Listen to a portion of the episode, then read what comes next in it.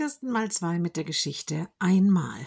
Die Mutter des Jungen ist eingeladen. Bei der Podiumsdiskussion kommen auch Mütter zu Wort, die sich für ihre Kinder, so steht es in der Einladung, bewusst für die Sonderschule entschieden haben. Nach dem Ende der Veranstaltung kommt eine davon auf die Mutter des Jungen zu. Meine Tochter hatte es immer gut in der Schule, sagt sie. Alle allgemeinen Schulen, die ich mir angeguckt hatte damals, haben gleich abgewunken. So schwer Behinderte können sie nicht unterrichten.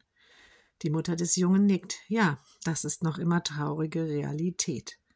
Oft war meine Tochter in der Sonderschule im Snuselraum, fährt die andere Mutter fort. Das war schön, so mit sanftem Licht und leiser Musik. Viele, viele Stunden hat sie dort verbracht. Sie macht eine Pause und dann sagt sie, aber wissen Sie, ich habe mir so oft gewünscht, dass sie einmal in einem Kreis mit anderen Kindern ohne Behinderung sitzen könnte. Eines der Kinder nimmt sie an die Hand, alle singen.